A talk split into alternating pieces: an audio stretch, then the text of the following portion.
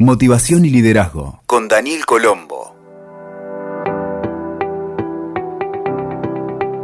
Hola amigos y amigas, ¿cómo están? Bienvenidos a Liderazgo y Motivación, este podcast donde en cada episodio compartimos experiencias para el desarrollo personal y también desarrollo profesional. hoy te quiero invitar a conversar sobre algunas tendencias para el año 2023 en lo que se refiere a nuestro mundo laboral. Porque sabemos que en los lugares de trabajo las cosas cambian rápidamente, no solamente en tu país, sino también en todo el mundo. Y esto significa que los empleadores tienen que mantenerse al día con los últimos avances para poder competir en el mercado laboral. Y quienes trabajamos con las empresas necesitamos también conocer estas tendencias. Actualmente está sucediendo desde el liderazgo, desde la búsqueda del talento, del personal, que se buscan cada vez más personas calificadas y actualizadas. Y las Power Skills o habilidades de empoderamiento han tomado la delantera frente a las conocidas habilidades blandas y el trabajo nómade de poder trabajar desde cualquier lugar del mundo, incluso trabajar por objetivos, no ya por horarios fijos, son algunos de los retos que vienen en el 2023 y que van a quedar por varios años por delante.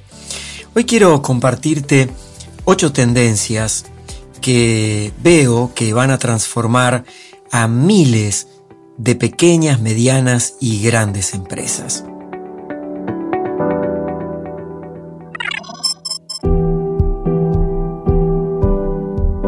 En primer lugar, se están reformulando las áreas de gestión de personas o recursos humanos, como se les llamaba tradicionalmente. Estas áreas de talento o people, gente, como les gusta llamar a muchas compañías, están atravesando transformaciones muy profundas. Los esquemas con los que venían trabajando quedaron fuera de tiempo y ahora están obligados a actualizarse e involucrarse más en la cancha, tarea en la que generalmente estaba a cargo de los gerentes o de los mandos medios que tienen personas a cargo en los equipos. Entonces este meterse en el barro es algo que a muchos profesionales del sector del personal no les cae tan bien, tan acostumbrados al cumplimiento de normas y procedimientos que aprendieron en sus carreras. Y hoy los mejores exponentes en las áreas de gestión de personas son aquellos que son versátiles, con flexibilidad para negociar, para contener emocionalmente, para lidiar con sindicatos o con frentes internos y externos e involucrarse en la generación de valor y en resultados económicos para las empresas. Aspectos que, salvo por los recortes de personal que le bajaba el área de finanzas, no estaban en el territorio. Y hoy los dueños de las empresas piden que las ventas y los resultados económicos y financieros sean responsabilidad de todos los sectores, inclusive de la gente de administración del personal. Otra innovación que será realmente notable en 2023 es el crecimiento de la inteligencia artificial. Algo que ya está presente, pero se va a instalar definitivamente en muchas compañías en la gestión cotidiana. La mayoría de los puestos que se puedan automatizar van a empezar gradualmente un proceso de unos 5 años hasta ser eliminados, por lo que es muy importante empezar desde ahora a pensar cómo redistribuir a ese personal, incluyendo las, los entrenamientos de las competencias completamente diferentes a las que ejercían hasta ahora. Por eso es que el rediseño de entrenamientos a medida y la búsqueda de nuevos sistemas de preparación para las personas es algo fundamental y algo en lo que muchos de recursos humanos a la vieja usanza están bastante perdidos, insistiendo con habilidades puramente duras, cuando la gente pide a gritos y el mundo también habilidades blandas. Habilidades como la comunicación, el trabajo en equipo, la empatía, el presentar las ideas, la claridad conceptual, el pensamiento analítico. Vamos con la segunda tendencia. Esta es muy interesante. Las generaciones Centennial y Z buscan su espacio y vuelven los que somos mayorcitos, las personas más seniors, como es mi caso. Y lo que vengo observando en los clientes con los que trabajo en 18 países es que las generaciones más jóvenes ya no necesitan seguir demostrando quiénes son y buscan su lugar de equidad dentro de las organizaciones. El primer paso fue durante los tres años anteriores, donde este conjunto de nativos digitales ayudó a miles de empresas a ponerse a tono con lo que se necesitaba, que era tecnologizar las compañías. Y ahora van por más. Las generaciones Centennial, los más jóvenes, la Z, los que le siguen, no quieren cargos, pero buscan sí diferenciarse dentro de los equipos como referentes. Quieren dejar su huella, implantar culturas de sustentabilidad y convivir lo mejor posible con las distintas generaciones. Incluso los millennials que ya están en puestos de conducción.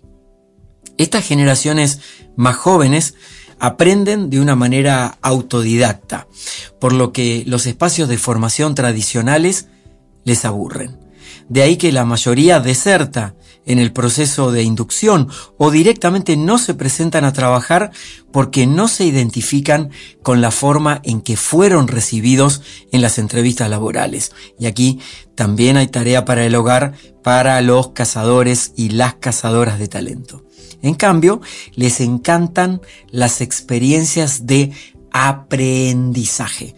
Aprendizaje con H en el medio, para pasar por el cuerpo, por la mente, por las emociones, lo nuevo que necesitan para desarrollarse. Y otro aspecto que impacta en las empresas es que estas generaciones más jóvenes tienen muy fuerte presencia en las redes sociales, donde muestran su vida privada sin inconvenientes. Del lado corporativo, empresarial, desde el año 2023 en adelante, van a necesitar revisar la oportunidad de contar con esta gran cantidad de profesionales jóvenes como embajadores de marca. Se les llama así cuando la empresa percibe que puede compartir contenido de sus marcas, sus productos, sus servicios a través de sus colaboradores y sus colaboradoras. Y esta es una muy buena técnica, la de tener embajadores de marca, si es que desean alcanzar a nuevos públicos. Por eso es que las áreas de comunicaciones, de marketing, incluso el área legal, van a tener que revisar sus reglas tan estrictas que suelen mantener y soltar levemente la ansiedad por tener todo controlado. Un riesgo latente es que son las generaciones Centennial y las Zetas, las más jóvenes, las más emprendedoras hasta ahora. No les importa arrancar sus emprendimientos y de hecho se estima que un 30% tienen alguna otra actividad además del trabajo fijo. Por lo tanto, si se mantienen en un puesto laboral estable, quieren estar a gusto y no es extraño que necesiten escalar de posiciones, de responsabilidades sobre todo, cada seis meses aproximadamente. Con creatividad, con talento, con ambición, con modelos mentales flexibles y una visión global del mundo más abierta, inclusive desde el punto de la sexualidad, contrastan con el talento más senior, las personas que somos más grandes, que vuelve a estar en auge en las empresas luego de dos décadas de haberlos literalmente reemplazado por dos o tres principiantes.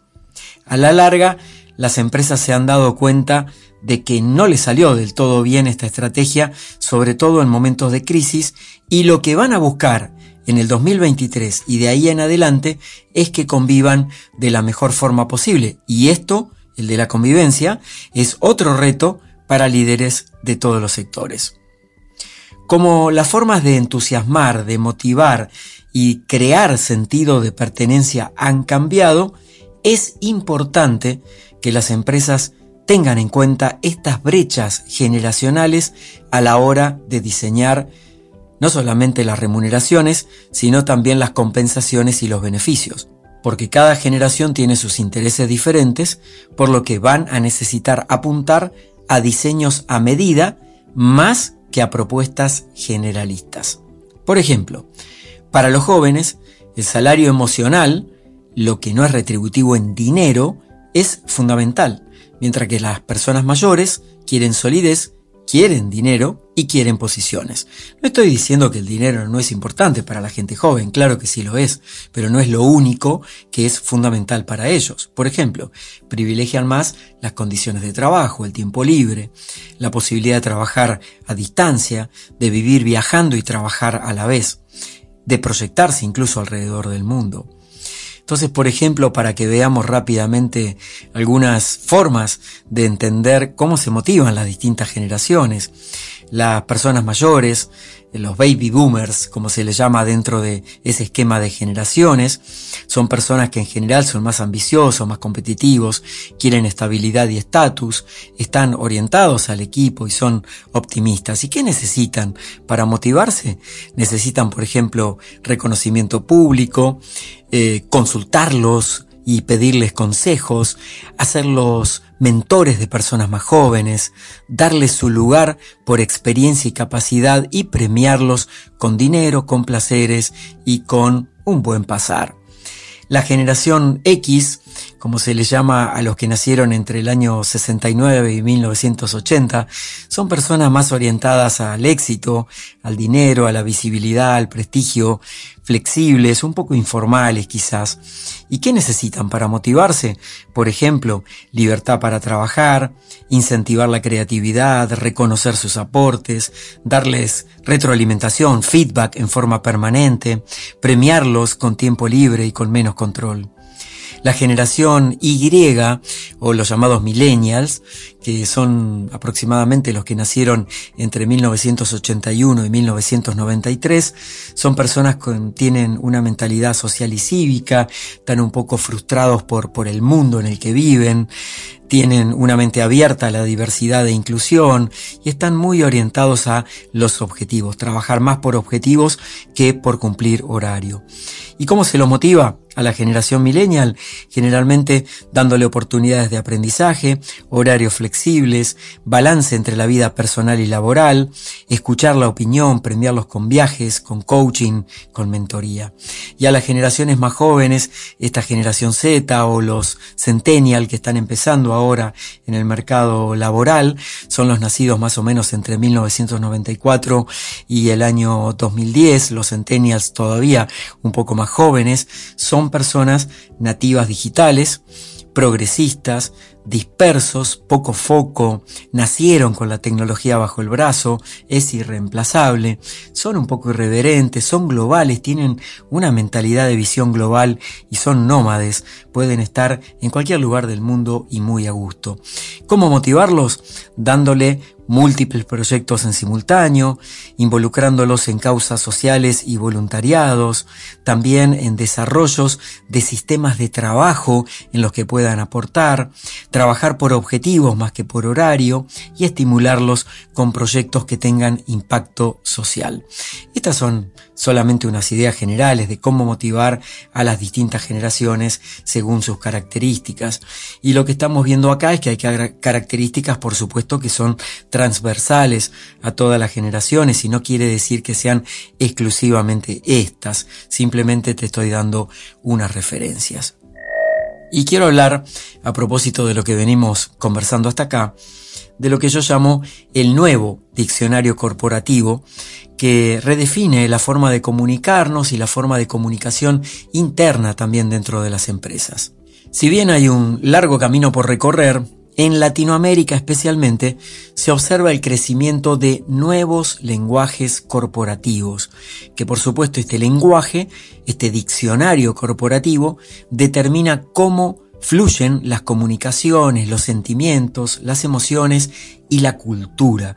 La cultura de una empresa es las formas de ser, de hacer y de sentirse parte de ese equipo, de ese conjunto de personas que trabajan juntos. Y eh, por supuesto que todo esto va de la mano de liderazgos que son más colaborativos, más horizontales, operaciones descentralizadas y a distancia en muchas áreas que así lo permiten. En la mayoría de las empresas están dejando de usar el término empleados, quizá porque el mercado emprendedor sigue en auge. ¿Y qué tiene que ver esto? Sí, tiene mucho que ver, porque de ahora en adelante va a cobrar más fuerza un neologismo que se llama intraprener, emprendedores internos dentro de las empresas, parecido a emprendedor o entreprener, pero intraprener, emprendedores dentro de cada lugar de trabajo. Por eso que los diccionarios internos empiezan a cambiar esto de empleados para referirse a colaboradores y colaboradoras, personal, plantilla, integrantes y el gran aspiracional de ser equipo. Y la realidad muestra que, aunque hay muchos avances, las brechas de género que se van equilibrando y políticas más flexibles, todavía la mitad de las empresas tienen los típicos grupos de trabajo en vez de equipos y jefes muy tradicionales, verticalistas y dando órdenes, mientras que el otro 50% empieza así a desarrollar líderes. Y es justamente el liderazgo otro de los conceptos fuertes que entró para quedarse en el diccionario empresarial y que se va a potenciar desde el 2023 en adelante.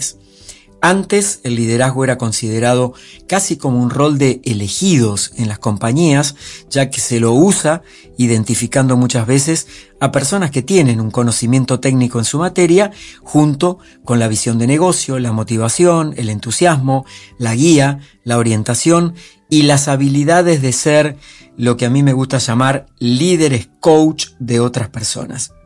Es decir, facilitar caminos desde el momento presente hacia el desarrollo del potencial de cada talento.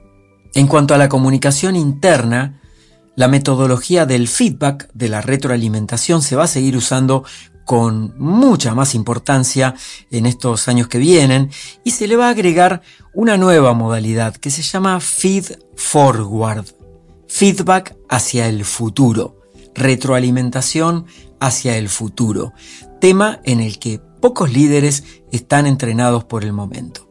La gran diferencia radica en que la retroalimentación o el feedback tradicional se enfoca en corregir los errores que ya pasaron y buscar algunas oportunidades de mejora, mientras que este feed forward, la retroalimentación hacia el futuro, anticipa escenarios, abre oportunidades y proyecta el futuro, esa visión en cada una de las personas. Y escalando aún más, las empresas más innovadoras que conozco están fomentando el autoliderazgo, que es el desarrollo de líderes de cualquier rol. No hace falta tener personas a cargo y repercute positivamente en la vida personal, además de lo laboral el autoliderazgo. Esta libertad de acción en el metro cuadrado permite mejorar el desempeño individual sin perder la mirada de los objetivos empresariales y del equipo. Vamos con la cuarta tendencia. Custodios de la diversidad, inclusión y las buenas prácticas. Así le podríamos titular. Y más que tendencia, es otra realidad del 2023 y de aquí en adelante, es que cada integrante se convertirá en custodio de las buenas prácticas del lugar donde trabaja. De hecho, las empresas que estoy viendo que son imanes de talento, van a tener que esforzarse al máximo para ratificar con hechos esos discursos tan floridos que hacen sobre la sostenibilidad, la inclusión y la diversidad, puesto que serán puestos en duda por su propio personal. Ya se vio en años anteriores que las generaciones más jóvenes impulsaron proyectos, reclamos y pugnan por una mayor equidad. Ahora no solo se seguirán sumando legiones en busca de ese equilibrio que incluye la paridad de género en puestos de conducción, el equilibrio salarial y los derechos de igualdad, entre otros factores, sino que van a ser custodios vivos de si se es o no una empresa responsable en todos los sentidos.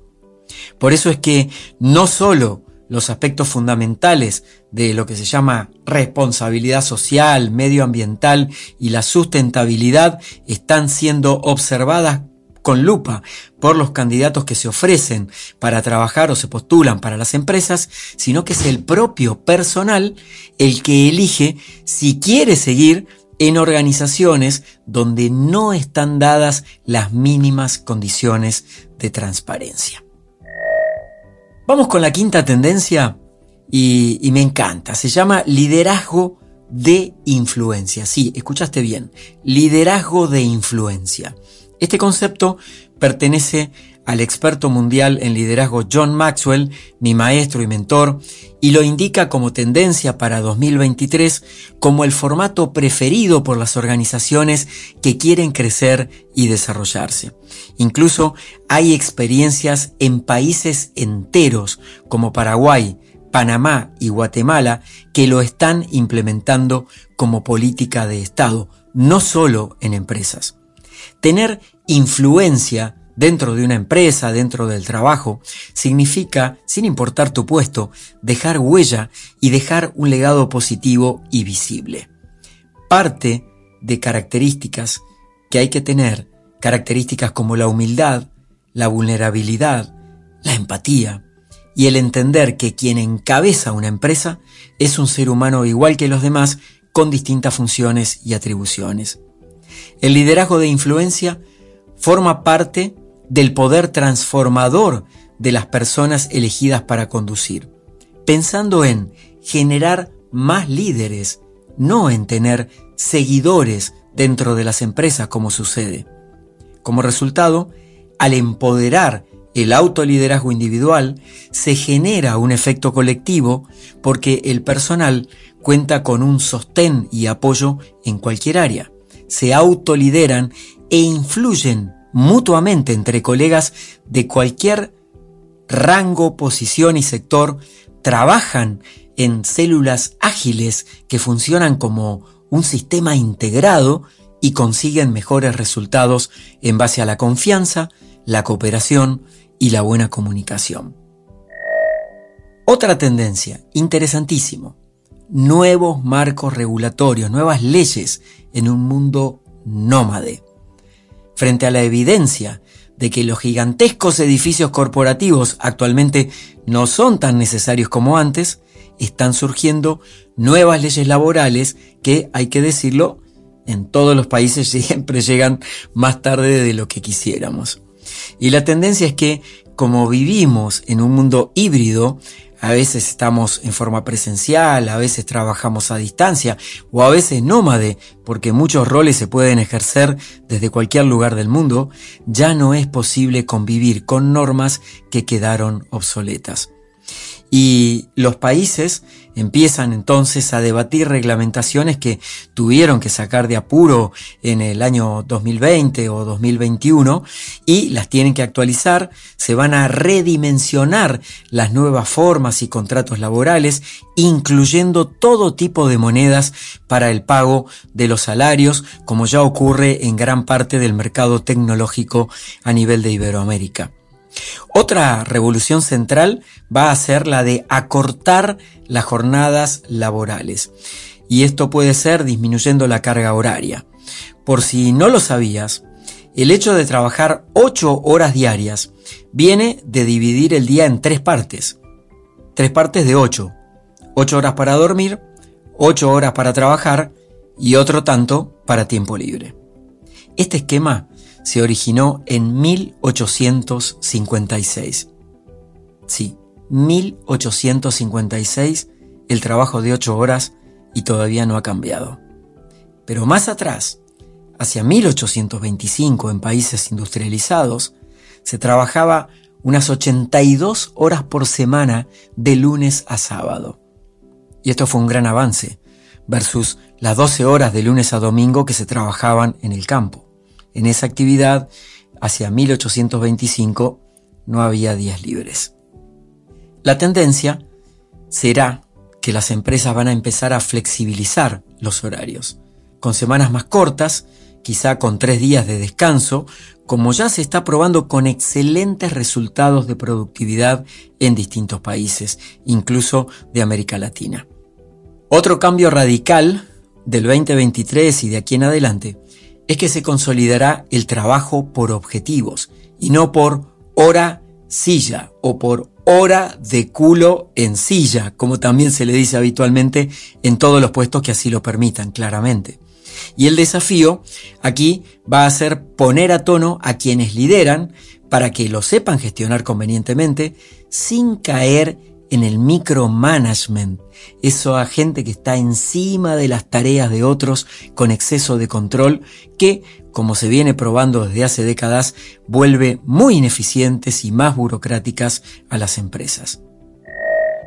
Vamos con la perspectiva número 7, la tendencia número 7 del mercado laboral, que es aprovechar la tecnología para mejorar la experiencia de colaboradores y también de clientes. Y si pensábamos que habíamos empezado a ver grandes cambios hasta ahora, el año 2023 y de acá en adelante nos demostrará que esto es solo un comienzo, porque la tecnología es una de las principales fuerzas impulsoras de las transformaciones en el lugar de trabajo y también, claro, se proyecta hacia la relación con los clientes. En el trabajo va a crecer la utilización de la inteligencia artificial, que ya la tenemos presente en nuestra vida, aunque no nos demos cuenta, que va a permitir abrazar tecnologías como el aprendizaje automático, la predicción de cosas o el análisis predictivo para tomar mejores decisiones y también la realidad aumentada desde la tecnología para mejorar procesos de reclutamiento, de selección y de gestión, incluyendo que ya existen softwares y sistemas que predicen también las posibilidades de que una persona quiera renunciar. Sí, eso existe y se utiliza en el mercado laboral, como también se utilizan sistemas de inteligencia artificial para seleccionar los currículums de postulantes a cualquier puesto. Eso ya no, casi, casi no se hace manualmente, por lo menos en las grandes empresas. Entonces, así como lo vienen haciendo las empresas con los clientes, la mayoría estarán destinando más presupuestos para invertir en tecnologías de mejora de experiencias para los equipos.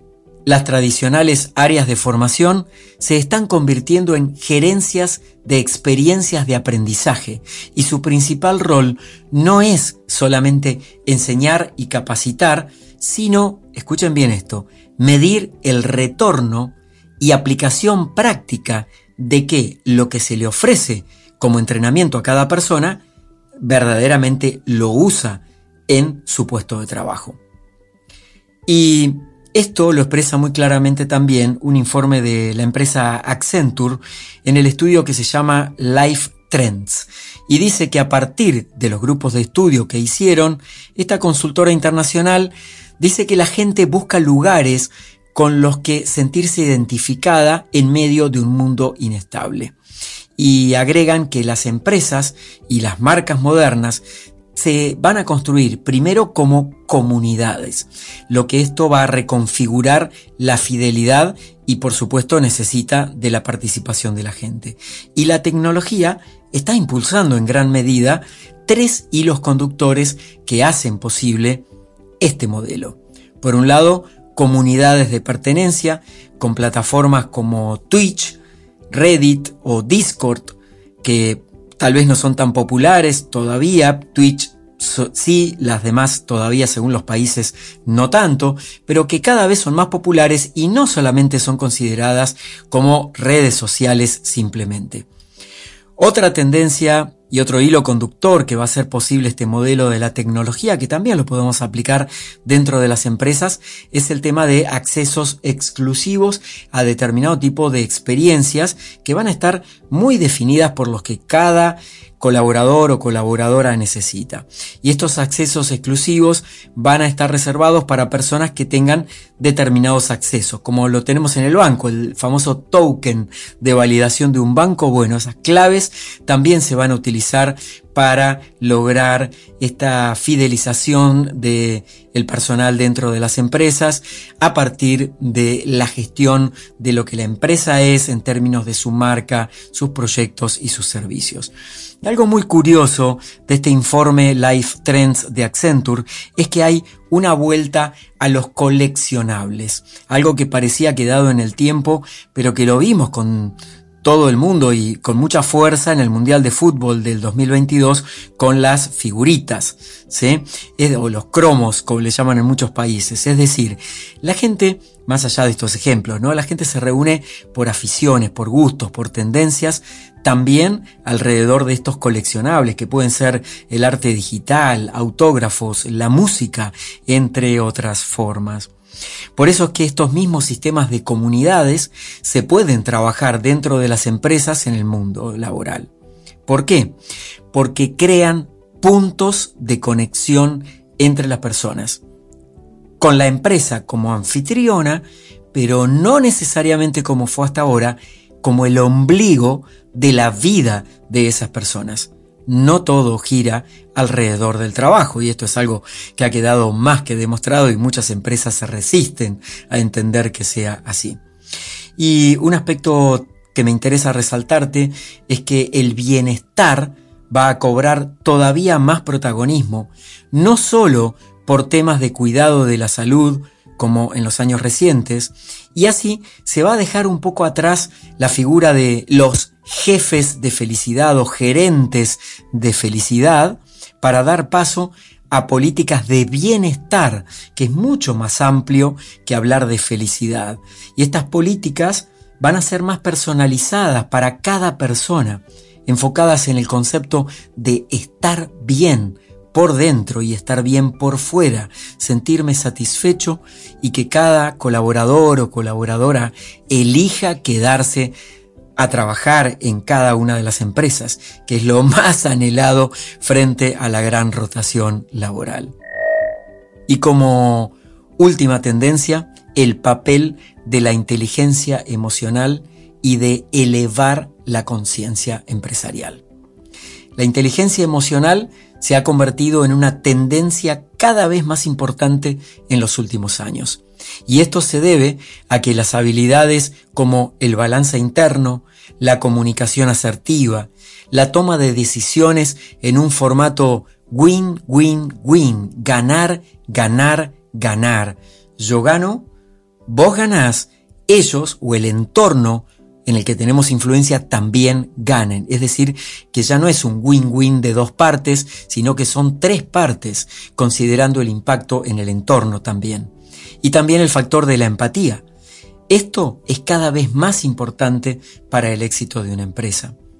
La inteligencia emocional en el 2023 se va a transformar en innovación emocional, que es la forma de que las herramientas que se necesitan emocionalmente hablando empiecen a pregnar, empiecen a caer como si fuese una cascada para garantizar mejores lugares para trabajar, además de no tener ningún tipo de filtros para hablar de lo que cada persona necesite en tiempo real, con cualquier persona apropiada, sin los filtros como hasta ahora fueron, por ejemplo, las secretarias, los asistentes y los mandos medios, que en definitiva la mayoría de las veces no tienen un poder real de decisión. De ahí que en la mayoría de las empresas que crecen actualmente, por lo que observo, se están entrenando a todas las líneas de trabajo en estas destrezas de innovación emocional que sirven para la vida y también para el trabajo. Y de hecho yo tengo un libro que publiqué hace ya seis años atrás eh, estoy grabando esto a comienzos del 2023, que se llama Innovación Emocional, las nuevas leyes para motivar personas. Ese libro lo podés encontrar en Amazon, en papel y en digital y también para Argentina en Mercado Libre. El libro se llama Innovación Emocional. Me anticipé a la tendencia hace ya muchos años atrás. Por eso es que las empresas que están enfocadas en la innovación emocional lo hacen por un doble motivo. Por un lado, es apoyar el desarrollo personal y profesional y además porque eleva el nivel de entusiasmo, de motivación intrínseca, la motivación interna, y así proyectan las personas su máximo de calidad en sus habilidades y aptitudes. Y esto me lleva a comentarte que en su conjunto, lo que yo veo trabajando con empresas todo el tiempo es que cuando se hacen estas políticas y se sostienen en el tiempo, se eleva la conciencia individual, la conciencia grupal y la conciencia empresarial. Y este aspecto es muy importante en cientos de empresas encabezadas por accionistas y por líderes más conscientes. Aunque parece que no existen, sí existen, están en todo el mundo y las conozco de cerca porque trabajo con ellas todo el tiempo o con empresas que se están reconvirtiendo a ser empresas más conscientes.